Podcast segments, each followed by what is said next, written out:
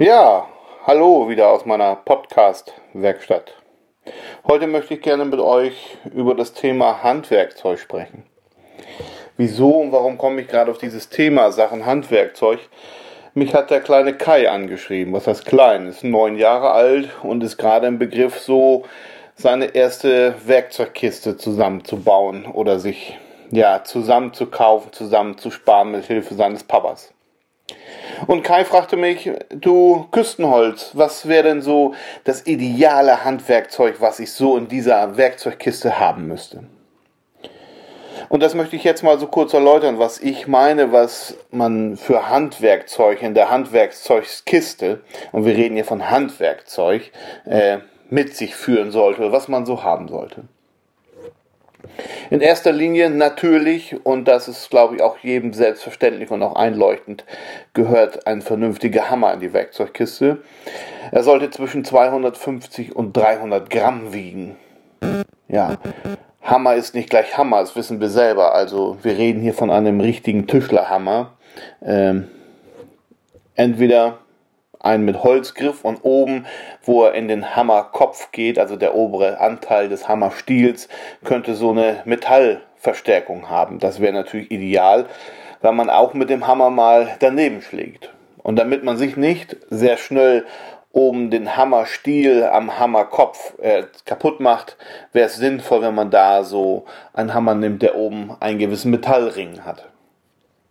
Ja, oder man nimmt ganz einfach den Metaller Hammer, der auch einen Metallgriff hat, so einen besitze ich auch.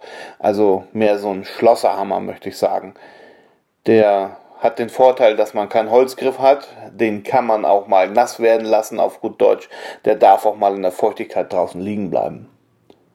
Und den Hammergriff kriegt man halt nicht kaputt. Gut, also Hammer 250 bis 300 Gramm sollte in die Werkzeugkiste.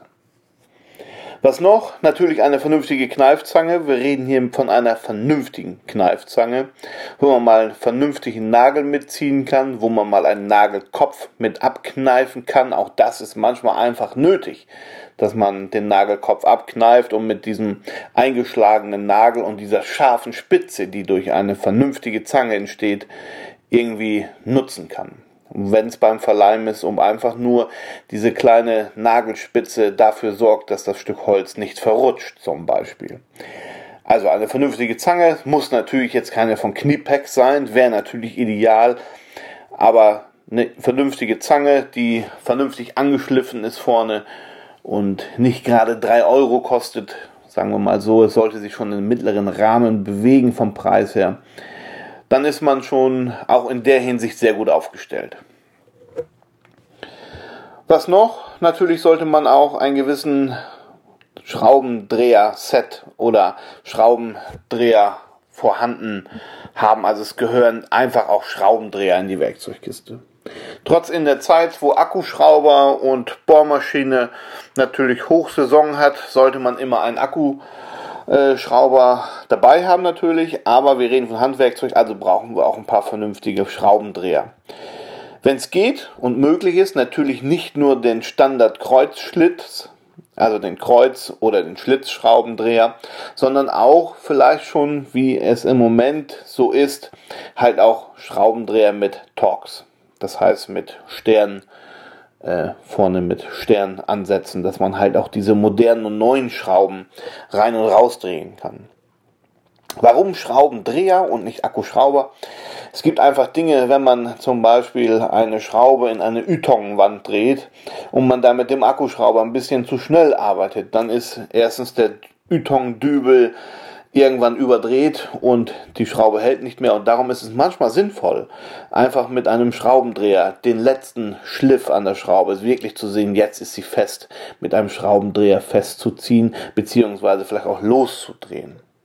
Es macht keinen Sinn, wenn man irgendwas befestigen will, zum Beispiel im Badezimmer, denke ich mal daran, und man hat da irgendwas zu befestigen in Fliesen und so oder man möchte irgendwas befestigen wie Keramik. Denkt an eure Kloschüssel zum Beispiel und man will da dann mit dem Akkuschrauber unten die Schraube festdrehen oder dann funktioniert das nicht. Ihr wisst, was ich meine. Man muss auch manchmal einfach den Schraubendreher nutzen, um ein gewisses Gefühl für die Schraube zu haben, ist sie jetzt zu fest oder zu locker. Ja, das sollte es sein, so ein schönes Schraubendreher-Set. Wie gesagt, nicht nur Schlitz und Kreuz, sondern auch Torx, so dass man eigentlich für alle Schrauben so ein bisschen gerüstet ist. Mir ist auch klar, dass man da jetzt nicht 7, 8, 9, 10 Schraubendreher drin haben kann mit diesen verschiedenen Größen und Torx-Köpfen von Würth angefangen bis Firma Spax.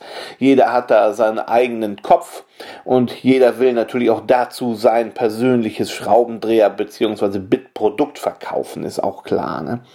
Also bei Torx ist es auch eine Riesenauswahl zurzeit. Ja, das sollte auch zumindest drin sein. Dann ganz wichtig natürlich, dass wir eine Säge besitzen. Wir wollen ja auch ein Stück Holz auch mal ein bisschen ablenken können. Ich rede jetzt von einer Handsäge. Sollte ein grobes, aber dafür scharfes Blatt haben, so dass man auch Querholz schneiden kann und man einen vernünftigen Schnitt hat. Natürlich zu einer etwas gröberen Handsäge gehört natürlich auch eine Feinsäge, damit man auch mal feinere Schnitte machen kann, damit das Holz nicht so ausreißt und aufreißt. Denkt da so an die klassischen Verbindungen, die man machen kann oder machen ja, kann und dafür halt eine Handsäge braucht und dafür eine Feinsäge.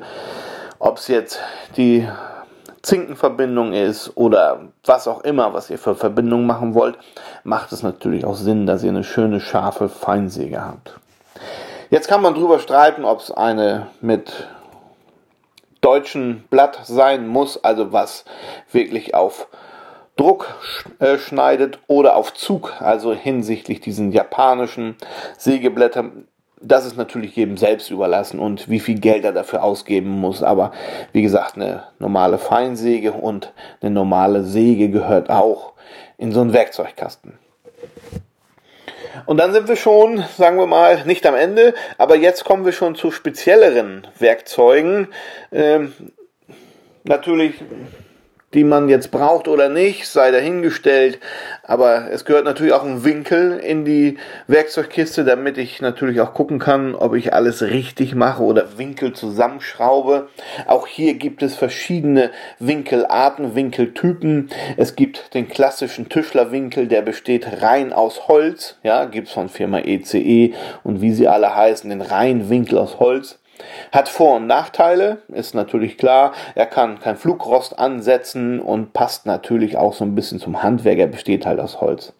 Schlecht ist bei diesem Holzwinkel, wenn man so Vorritzmesser, Anzeichnungsmesser, möchte ich mal sagen, von Diktum zum Beispiel benutzt oder mit dem Cuttermesser sich irgendwas vorschneiden will. Denken wir nochmal an irgendwelche Holzverbindungen, zum Beispiel an die ja, Fingerzinkenverbindung dann ritzt man sich immer ganz gerne die Oberfläche mal eben an mit einem guten Teppichmesser beziehungsweise mit so einem Vorritzmesser. Und dann wäre natürlich der Holzwinkel wieder nicht perfekt, um ihn als Anschlag zu nutzen, weil man jedes Mal mit diesem scharfen Cuttermesser, Teppichmesser, wie auch immer, in diesen Winkel hineinschneiden würde. Es kommt halt da auch so ein bisschen drauf an, was möchte ich damit machen. Dann kommt es natürlich beim Winkel drauf an, welche Größe soll er haben. Ja, soll das ein kleiner Winkel sein, so ein, so ein 15 cm Winkel mal 10 cm, so ein ganz kleiner Süßer, den man mal in die Schubladenecke halten kann, wo man mal so eine kleine Ecke ausmessen kann. Oder möchte ich damit größere Rahmenteile kontrollieren? Dann macht es natürlich Sinn, dass er größer ist. Also hier kann ich so empfehlen, dass es zwei Größen von Winkeln sein sollten. Also einen, der so 15, mm, äh, 15 cm Winkel hat, äh, Schenkel auf 10 cm, beziehungsweise vielleicht schon Richtung 25 bis 30 cm Länge. Somit ist man eigentlich gut aufgestellt und kann auch bei größeren Rahmen, die man macht oder was man gerade da zusammenschraubt, dass man da halt auch den Winkel prüfen kann. Das macht also dann schon Sinn, wenn man zwei verschiedene Größen in der Werkzeugkiste hat. Was macht natürlich noch Sinn? Was man sollte noch in der Werkzeugkiste haben? Natürlich einen Gliedermaßstab, einen vernünftigen Zollstock. Da gibt es auch verschiedene Varianten, muss man ehrlich sagen. Ob die jetzt mit einer Niete durch sind, durchgenietet sind, die einzelnen Glieder, oder mit so einer, ja, wie soll ich das beschreiben? Ihr kennt die Zollstöcke selbst, die also keine Niete haben, aber dann mit so ja, Krallen zusammengeklemmt sind. Da muss man schon gucken, auf was man Wert legt. äh, solche Niet, das ist meine persönliche Erfahrung, solche durchgenieteten äh, ja, Gliedermaßstäbe, die sind länger, sagen wir mal, formstabil, will ich es mal nennen. Wenn ihr die nimmt, die zusammengepresst werden, die werden in der Zeit irgendwann länger oder kürzer. Die einzelnen Glieder in sich alleine können zum Teil bis zu ein, zwei Millimeter zusammenschieben oder sogar auseinanderziehbar sein. Und wenn dann der Holzgliedermaßstab noch ein wenig schwindet oder quillt, dann ist auch hier natürlich schnell ein Millimeter irgendwo Spiel. Ich weiß, wir reden hier von einem Millimeter Spiel in vielleicht sechs, sieben äh, einzelnen Holzgliedern, aber trotzdem, manchmal ist so ein Millimeter halt doch sehr wichtig. Denken wir mal, wenn wir Glas schneiden, da eben schnell einen Millimeter nachschneiden, dann wird es schon wieder schwierig. Also ein guter Zollstock. Dann natürlich zum Zollstock passend auch ein vernünftiger Bleistift, den man vernünftig anspitzen kann. Sollte eine harte Mine sein, beziehungsweise auch eine äh, weiche Mine sollte man haben. Also sind wir schon bei zwei. Ähm, Bleistiften.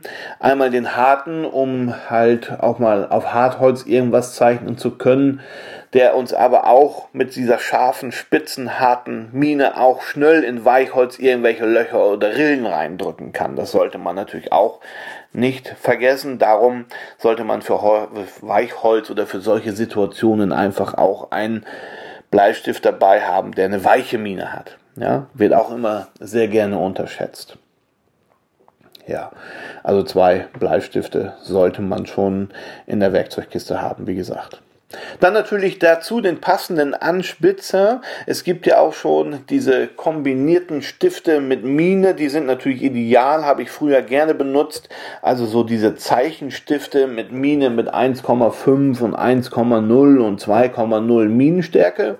Das ist ideal. Der Vorteil, der dabei liegt, ihr habt immer einen und denselben Linienstrich, also die Breite was natürlich bei einem Bleistift sehr variieren kann, kennt ihr. Ihr spitzt ihn schön an und nach 40 cm, 40, 50 cm Strich ziehen mit der weichen Mine ist natürlich der Strich am Ende auch etwas breiter. Und es gibt Situationen, ich kann da nur an den Treppenbau denken, da ist so ein Strich und so eine Breite des Striches schon sehr wichtig. Ja? Man soll natürlich nicht zu genau arbeiten, aber wie gesagt, es gibt Dinge, da kommt es einfach drauf an. Ja, so viel zum Bleistift und Winkel. Was sollte man noch in der Werkzeugkiste haben? Natürlich ganz wichtig, wenn wir mit Holz arbeiten, sollte man Stecheisen haben. Stecheisen oder Stechbeitel, nennt es wie ihr wollt. Ähm, ich sage Stecheisen in der Regel dazu und man sollte verschiedene Breiten haben, so die Standardbreiten. Ja? Das Schmalste wären 6 oder 8 oder 10, 12, 16, 18, 20. Man kann drüber hinausgehen, aber so solltet ihr so so ein Set solltet ihr schon besitzen mit verschiedenen Größen. 16 mm, 12 mm, 10 mm, 8, 6. Es gibt ja so viele Größen, so dass man auch ein paar zum einzelnen Anpassen von einzelnen Situationen auch hat. Das wäre natürlich sinnvoll und macht natürlich auch Sinn.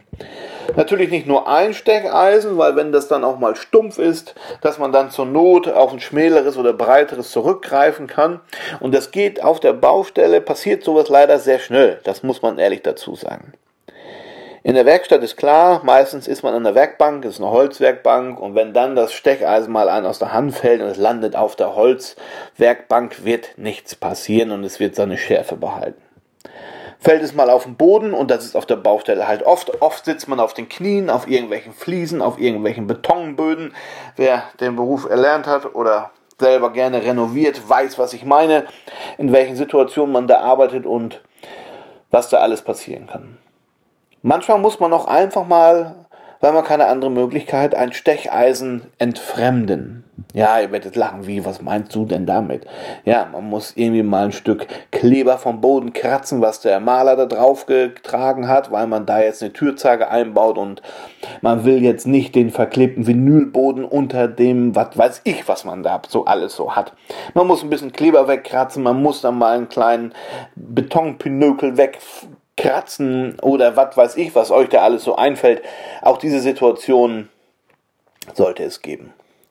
Darum sage ich immer ganz gerne, oder ich persönlich habe es auch, ich habe in der Werkstatt ein Kirschwerkzeug äh, Koffer mit Stecheisen aus Kirsch oder von der Firma Kirsch mit Holzgriff. Auch bei Kirsch gibt es verschiedene Qualitätsprodukte. Äh, also einmal mit dem Holzgriff, es gibt es aber auch mit dem Kunststoffgriff in, in, in, in, in so einer Art Rot, dann in Schwarz.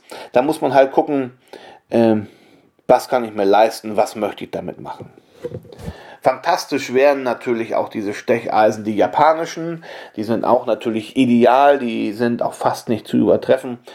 Denkt aber daran, das Schärfen ist dort auch nicht so einfach, weil der, äh, der Spiegel von diesem Stecheisen nicht immer ganz so gerade ist wie unser deutsches Eisen. Darum empfehle ich immer eins für die Werkstatt, ein gutes Paar, Kirsche von mir aus oder ein anderes Produkt, was ähm, ziemlich gut ist. Ich will jetzt nicht zu viele Namen nennen, aber es gibt einige gute Hersteller für Stecheisen, Stechbeitel. Und man sollte auch ein Paar haben, was man mal auf der Baustelle hat, was auch mal runterfallen darf. Dann hat man eine Macke drin, schärft es nach und gut ist, ja. Und man kann da auch mal ein bisschen, äh, was weiß ich, Kleber von der Wand kratzen oder mal ein bisschen von der Tapete wegschneiden, weil man da gerade irgendwie ein Möbel einbaut und da stört jetzt die Tapete oder irgend sowas. Ihr wisst schon, was ich meine. Also das kann ich nur dazu sagen. Das gehört natürlich in der Werkzeugkiste auch. Also ein gutes Werkzeug, äh, Stecheisenset. Ja, was gehört wohl zum Stecheisenset? Ganz klar. Man muss es nicht, aber wer vernünftig und ein bisschen was auf seine Arbeit hält und von seinem Werkzeug haben möchte, hat dann natürlich auch einen Holzhammer dazu. Ob es jetzt ein Klöpfel ist, dieser runde Holzhammer oder der Standard Holzhammer, womit man dann das Stecheisen bearbeitet auf gut Deutsch. Ja, man kann natürlich auch den normalen Hammer nehmen. Nachteil ist, man hat sehr schnell die Stecheisen oben irgendwann kaputt gehauen. Das Holz franzt aus. Der Metallring, der oben ist, wird irgendwann scharf, kantig, weil der auch zerhauen ist. Und das ist natürlich dann nicht mehr schön. Das Werkzeug leidet und man hat umso weniger von dem Werkzeug. Also gehört also auch ein vernünftiger Holzhammer bzw. Klöpfel, so dass wir unser Stecheisenset auch lange benutzen und lange was davon haben. Das sind so die Dinge, die einfach in eine Werkzeugkiste gehören, die mit auf die Baustelle gehen. Natürlich, wir sprechen jetzt gerade von scharfen Werkzeugen, sollte man auch einen Abziehstein dabei haben. Ein einfacher Abziehstein reicht manchmal, um einfach die Schärfe nochmal kurz anzuschärfen. Einfach nur mal drüber ziehen, ein bisschen abziehen und dann kann man meistens schon viel machen. Man muss nicht jedes Mal unbedingt am Schleifstein stehen und das Ding da sauber abziehen. Das reicht auch manchmal einfach nur einen Schleifstein zu haben, um die Klinge nochmal nachzuziehen auf der Baustelle. Manchmal ist es einfach nötig, wenn man viel in Hartholz stemmt, also ob es Buche ist, ob es Eiche ist, ob es Esche ist, dann kann es doch mal sein, dass die Klinge sehr schnell leidet und dass man dann vorne die entstandene Bruchkante nochmal eben mit einer scharfen Phase wieder versehen kann. Wichtig ist natürlich, dass dieser Stein wirklich eckig ist, exakt gerade ist, also plan und nicht irgendwie so ein ruffeliger Stein, der irgendwo in der Werkzeugkiste rumfliegt, mal, dass der Schraubenzieher drauf fällt, mal der Hammer drauf fällt und man da tausend Macken drin hat. Sollte also auch ein Stein sein, der irgendwie in einer Plastikkiste ist, der auch wirklich seine Form behält und nicht durch das in der Werkzeugkiste rumliegen irgendwie beschädigt wird weil sonst kriegt ihr euer Stecheisen oder was ihr schärfen wollt auch nicht wirklich scharf damit und ihr macht eher vieles kaputt als scharf. Ja, das sind so die Handwerkzeuge, die einfach in eine Werkzeugkiste gehören, nach meiner Meinung. Natürlich kann auch ein Tischler sagen, ich brauche die Schmiege unbedingt. Natürlich, die Schmiege kann man mit reinpacken. Erstmal für die, die nicht wissen, was eine Schmiege ist. Eine Schmiege ist ein verstellbarer Winkel und damit kann ich dann alle mir anfallenden Winkel abmessen, also übertragen auf dieses Werkzeug, auf die Schmiege und kann dann mit der Schmiege wie so ein Winkel das auf mein Holz legen, anzeichnen und mein Holz auf die gewünschte Gärung schneiden mit Hand oder an der Maschine, wie man gerade möchte. Das wäre natürlich schon richtig gut, aber das kommt selten vor, muss ich sagen, dass man auf einer Baustelle eine Schmiege braucht. Sei denn, ich weiß natürlich, ich habe hier mit Dachschrägen zu tun und muss da einen Schrank anpassen. An der Dachschräge muss die Schmiege natürlich mit. Ja, ist aber jetzt nicht unbedingt das Teil, was unbedingt in der Werkzeugkiste sein muss. Da lege ich viel mehr Wert auf eine kleine Wasserwaage. Sie muss gar nicht mal groß sein. Also es reicht schon so eine 30 Zentimeter Wasserwaage, um einfach auch gewisse Dinge mal zu überprüfen, ist das alles waagerecht, was ich da mache oder senkrecht. Ja? Da reicht eine kleine manchmal. Natürlich, wenn ich eine Tür einbaue, kann ich nicht mit einer Wasserwaage arbeiten, die bloß 30, 40 Zentimeter lang ist. Also wenn man eine Tür einbaut, sollte so eine Wasserwaage schon mindestens ein Meter sein. Besser wäre es natürlich noch eine 2 Meter Wasserwaage, die man wirklich komplett in den Rahmen stellen kann und den Rahmen von oben nach unten halt genau ausrichten kann. Es variiert nämlich von der Wasserwagenlänge äh, wie gerade man das Ganze dann halt montiert. Wie gesagt, beim Türeinbau mindestens ein Meter, besser wären zwei Meter. Ja. Ja, Wasserwaage 2 Meter, dann ist man schon fast beim Richtscheit, ja, so ein richtig schönes Richtscheit, wie der Maurer es benutzt, der auch seine verputzte Wand damit zur Not abzieht oder wie es der Pflasterer braucht, um seine Schlacke abzuziehen, ja, sowas. Wie gesagt, passt nicht in die Handkiste, aber das wäre halt auch ein Werkzeug, was eigentlich unerbe also was man eigentlich haben sollte, wenn man auf dem Bau oder zu Hause renovieren möchte. Bitte bei der Wasserwaage nicht sparen, das sage ich ganz oft, spart nicht bei der Wasserwaage. Ob es jetzt eine Stabilo sein muss oder wie sie heißt, das möchte ich nicht sagen.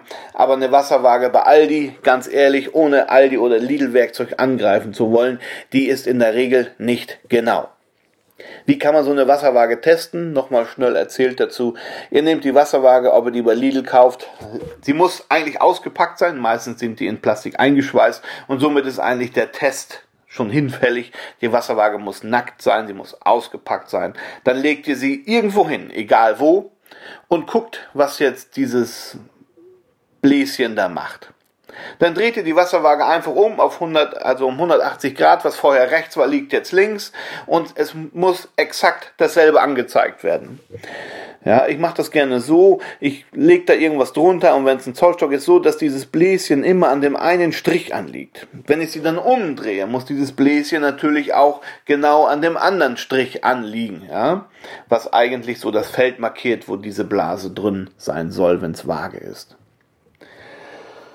Ja, so kann man eine Wasserwaage testen. Dasselbe geht natürlich auch, wenn man äh, aufrecht das Ganze prüft. Haltet sie irgendwo aufrecht dran, dann dreht ihr sie um. Also das vorher, sagen wir mal, äh, das an der Wand anlag, jetzt von der Wand fern ist und das andere, was fern war, liegt jetzt an der Wand. So dass ihr die Blase einmal um 180 Grad dreht. Dann muss sie euch dasselbe anzeigen. Wenn sie es nicht tut, dann stimmt dieses Ding nicht und dann könnt ihr sie auch in die Wand hauen dann könnt ihr sie bei Lidl oder Aldi oder wo ihr diese einfache Wasserwaage erwerben möchtet, liegen lassen. Ja, lasst es.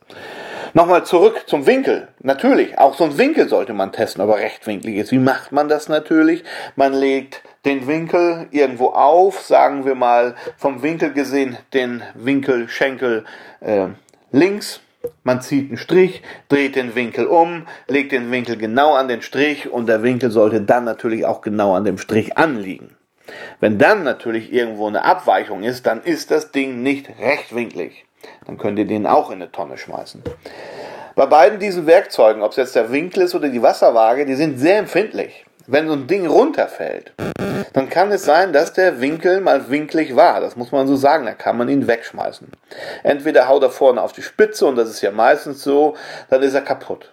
Ja, Wasserwaage dasselbe Spiel. Wenn die manchmal runterfällt, nicht jetzt beim ersten Mal, aber zweiten, dritten Mal, kann es sein, dass man sich unten irgendwo eine Kante reinhaut und schon stimmt die Wasserwaage nicht mehr. Bitte geht mit diesen beiden Werkzeugen sehr sorgfältig um und passt auf, dass sie nicht runterfallen oder irgendwo wild hingeschmissen werden.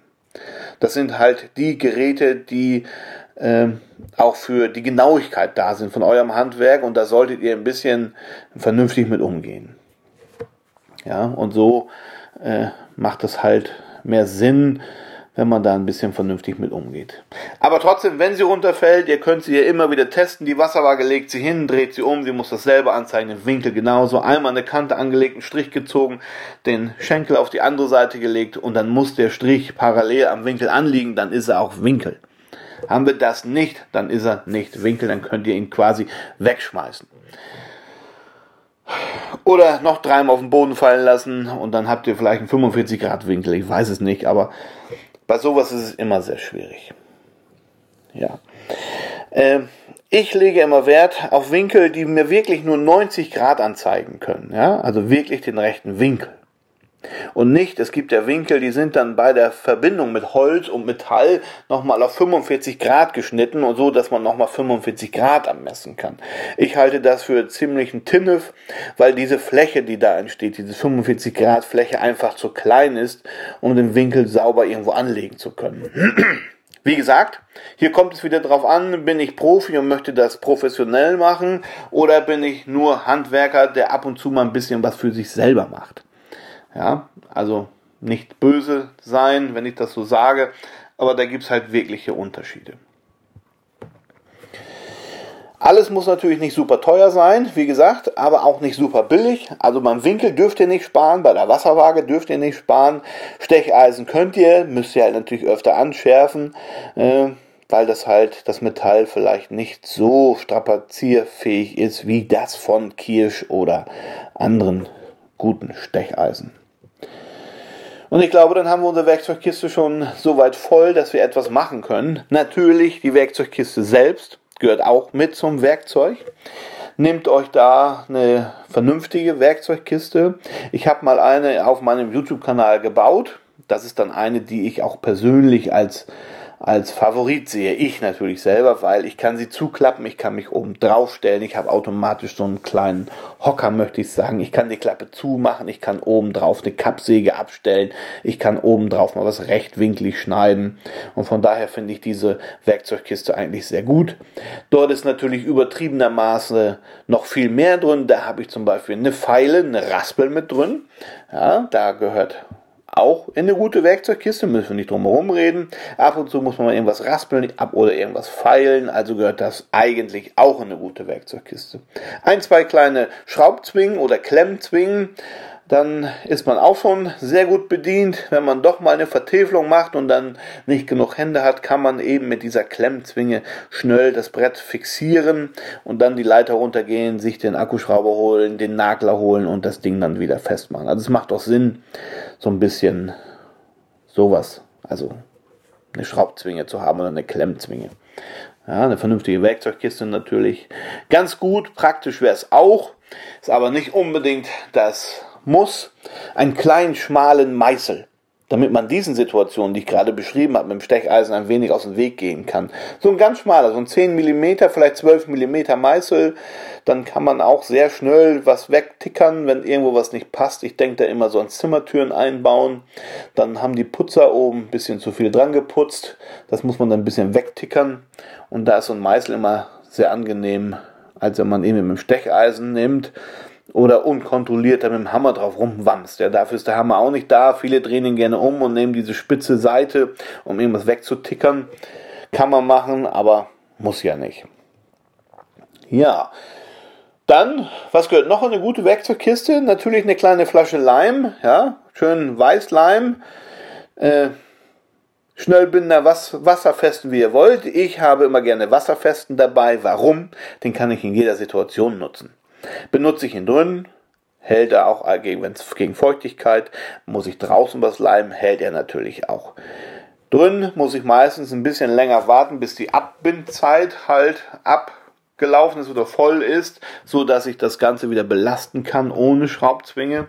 Aber das ist halt ein Leim, den ich für innen und außen nutzen kann und nicht erstmal überlegen muss, ah, ich habe jetzt aber nur Schnellbinder mit, das ist blöd. Es presst Leim, wie man auch so schön sagt und ich brauche hier eigentlich wasserfesten, weil ich hier im Feuchtraum arbeite oder so. Das kann man umgehen, indem man einfach sich einen Leim nimmt, der eh für Feuchträume bzw. feuchte Umgebung geeignet ist und schon hat man eigentlich alles abgedeckt. Dann Natürlich der Handhobel, ob es jetzt ein Einhandhobel ist oder ein Standardhobel, ein Doppelhobel oder wie auch immer, Reformputzhobel. Irgendwas sollte man immer dabei haben, um auch mal irgendwas nachhobeln zu können. Ja, wir reden hier immer noch von Handwerkzeug und da sind wir halt bei dem Standardhobel. Und da gibt's halt auch sehr schöne Dinge, vom Einhandhobel ECE bis schöne Hobel von anderen Firmen. Famurs zum Beispiel stellt auch schöne Hobel her. Dann äh, Rallyes, also Rallye-Hobel sind auch schön, aber da ist man dann schon in einer Preiskategorie, da kann man nicht mehr von Hobby sprechen. Ja. Aber sowas gehört auch in die Kiste. Und da kann man sich auch wieder streiten, reicht ein einfacher Hobel? Muss ich noch einen Sims-Hobel haben, wenn ich irgendwo eine Ecke hobeln muss? Ganz ehrlich, bin ich ganz ehrlich, ein Sims-Hobel braucht man, aber habe ich noch nie auf der Baustelle benutzt.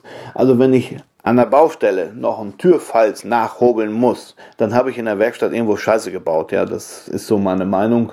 Oder ich muss mir was anderes überlegen, damit ich den Türrahmen wirklich so einbauen kann, dass das Türblatt wirklich sitzt.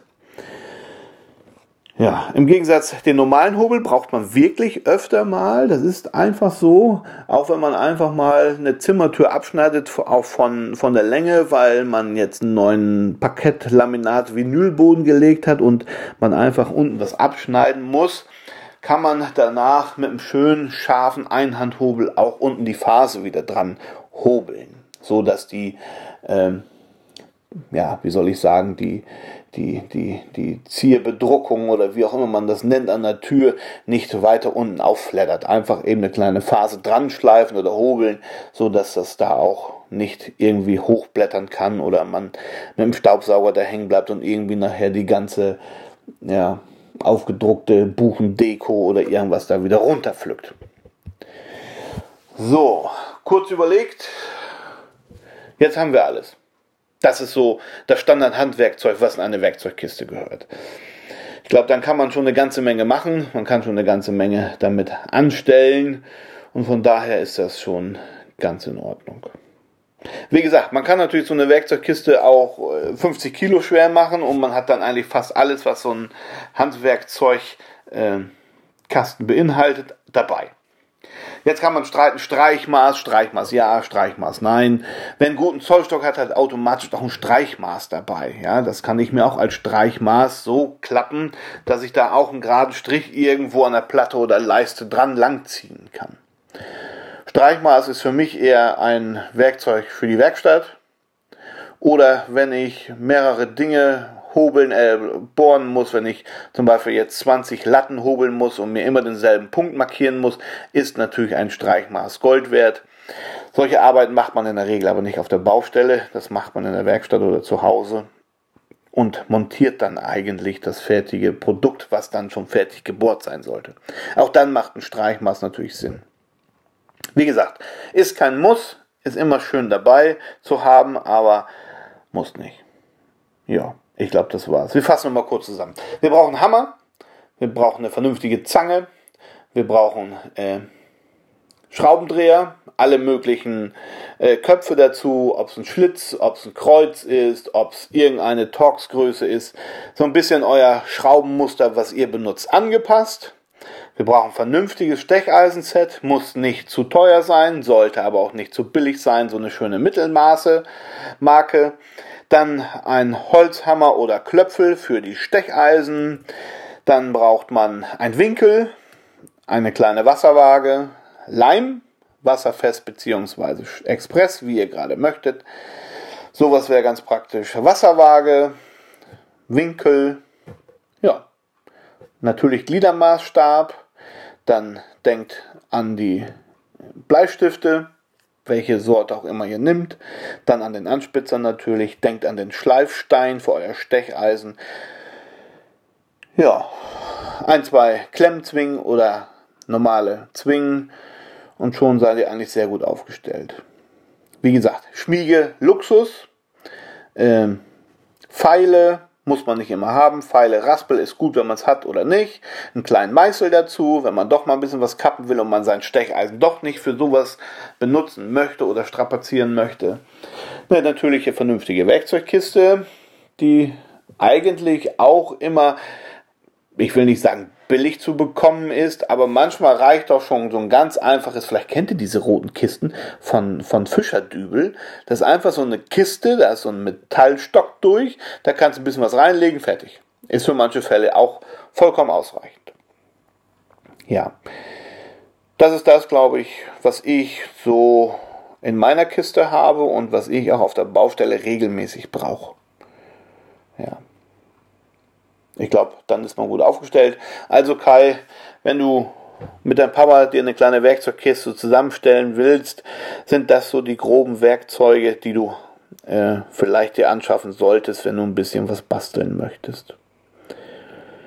Ja, da wird dir dein Papa sicherlich ein bisschen zur Seite stehen, weil er sicherlich auch den finanziellen Rahmen festlegt. Aber Kai, wenn du einen netten Papa hast, und es ist ja meistens so, ich kenne es auch, wenn man dann Werkzeug geschenkt kriegt, benutzt der Papa dein Werkzeug meistens auch mit.